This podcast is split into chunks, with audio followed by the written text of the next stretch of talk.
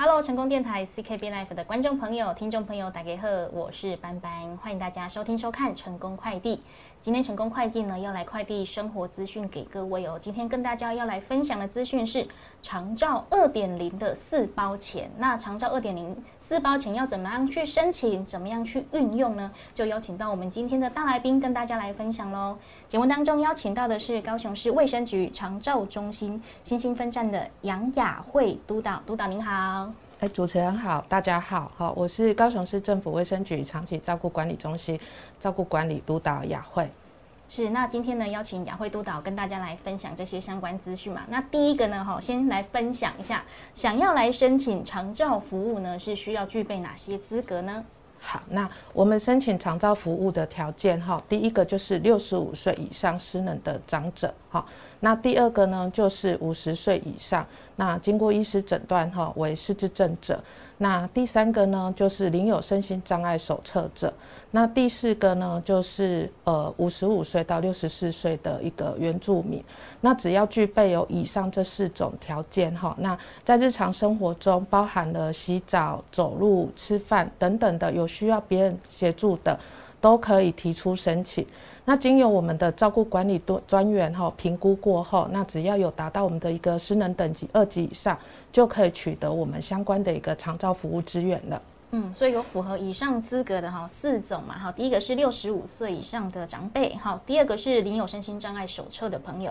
好，第三是五十五岁到六十四岁的原住民朋友，以及五十岁以上的失智症患者，哈，都可以来做申请。好，那接下来进到下一步了，哈，知道我们的资格之后，我们要怎么样来提出我们需要这些长照服务呢？好，那我们怎么去提出申请呢？哈，第一个呢，我们可以透过就是大家最耳熟能详的一九六六专线。那我们一九六六的专线呢，前五分钟哈是免费的。好，那第二个呢，就是也可以亲洽或者是电洽。那我们高雄市哈有三十八个区的卫生所，那我们都有驻点的专员可以提供就是长照服务的一个申请跟咨询的部分。那第三呢，就是如果今天你是在住院中的一个个案呢，那你也可以透过在医院中向医院端提出申请，那由医院端那边哈，在住院的期间就先行评估，那在出院的时候就可以立刻衔接我们长照服务的资源。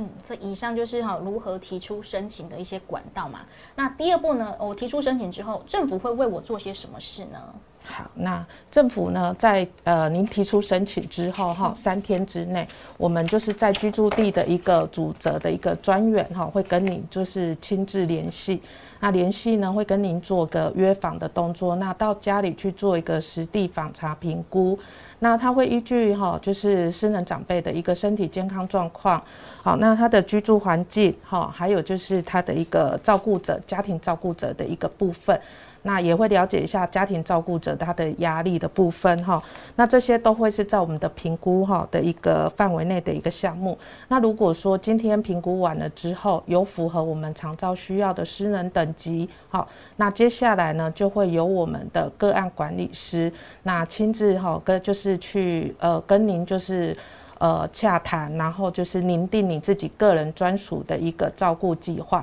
跟去取得后面的一个服务资源的一个连接的部分。嗯，所以呢，帮大家统整一下，如果您符合哈长照申请的资格之后呢，您提出申请就会有专员到府来帮您评估一下，您需要哎，您是不是有符合这些失能等级？是。接下来呢，就是客制化的服务啊，会为您拟定这个照顾计划哈，就是每一个人都不一样哦，不要想说啊，那个前巷口的吴太太有啊，我怎么没有？其实每个人的身体条件不一样啊，所以不一定大家都会得到一样的服务。接下来呢，就是来来提供长照服务了。那我们就来问到了，哎，长照服务到底有哪些内容呢？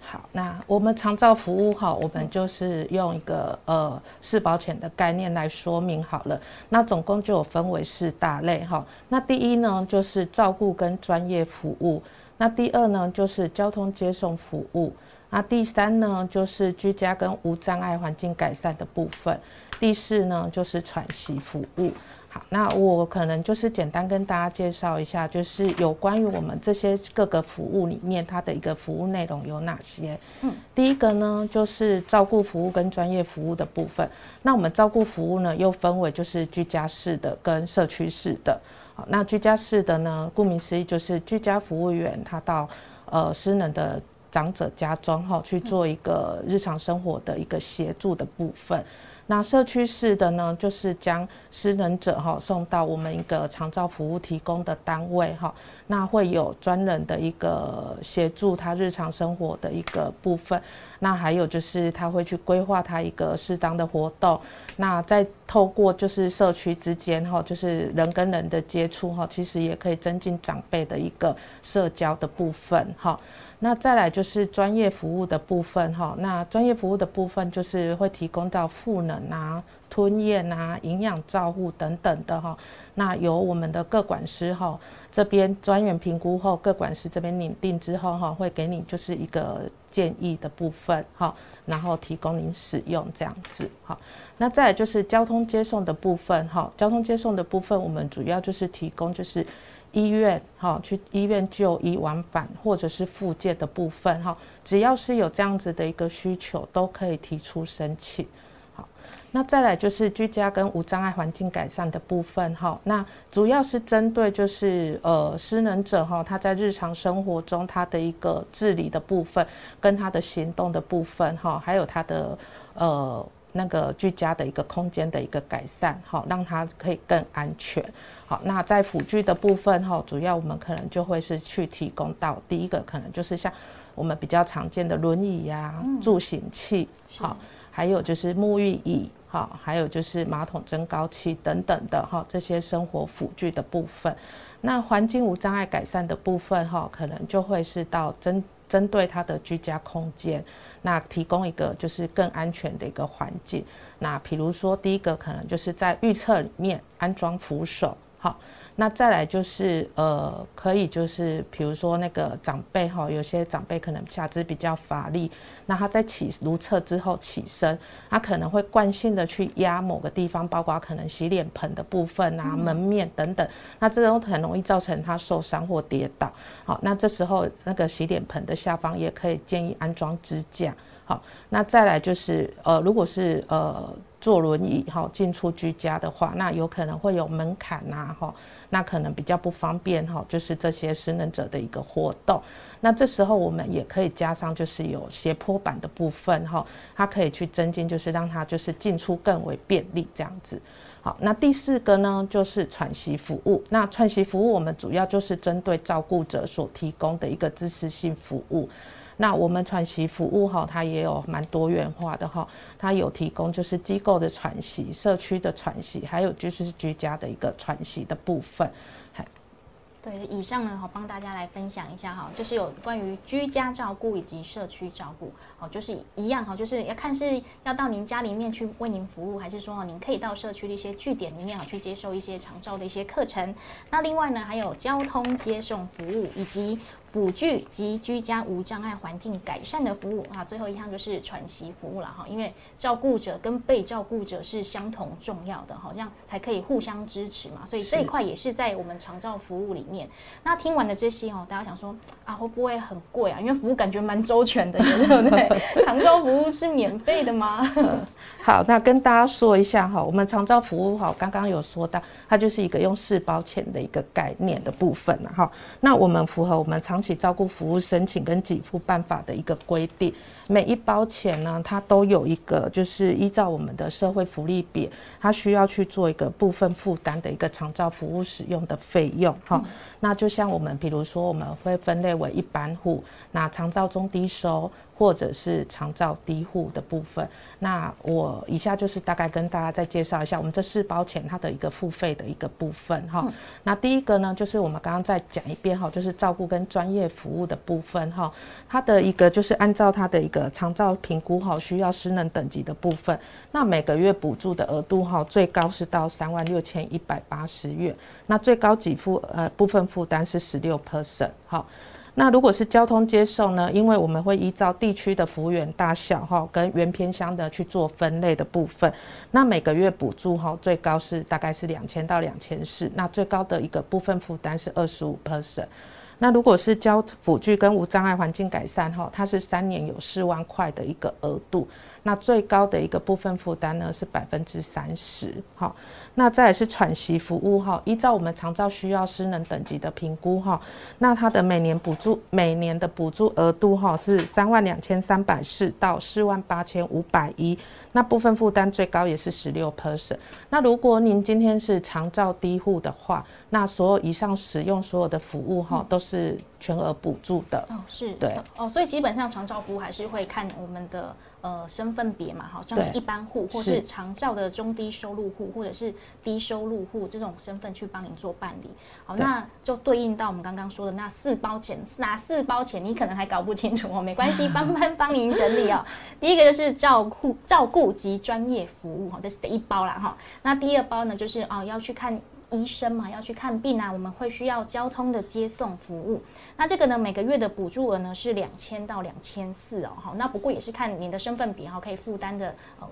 金额就不一样。那第三呢，就是居家的辅具哈，无障碍环境的改善呢，这个是三年内哈可以有四万块的额度哈。那接下来就是喘息服务了哈。那我觉得其中这个辅具及居家无障碍环境改善这一块，算是。我觉得是蛮跟我们生活蛮贴近的。哎，我们请教一下我们的督导哈，你有没有建议都大家这一块的话，如果要去购买一些相关辅具的话，可以买买哪些物品来让自己生活更便利呢？好，那其实这一部分辅具的部分哈，当然就是经过我们长照的一个专员评估之后，那专员会依据哈，就是每一个个案的一个状况不同，跟他的居家环境的一个不同，那会给予不同的一个建议。嘿，所以每一个人他可能需要购置的辅具可能就。就会有不一样的地方，嗯，对，哦，可能看你的行动了哈，对，O 不 OK？哦，可能需要扶，你可能有的是需要拐杖而已，有的是需要到轮椅，哦，不过呢，就是里面的这个环境啊，也请大家哈，不管有没有申请到这一笔费用，都把家里面哈，就尽量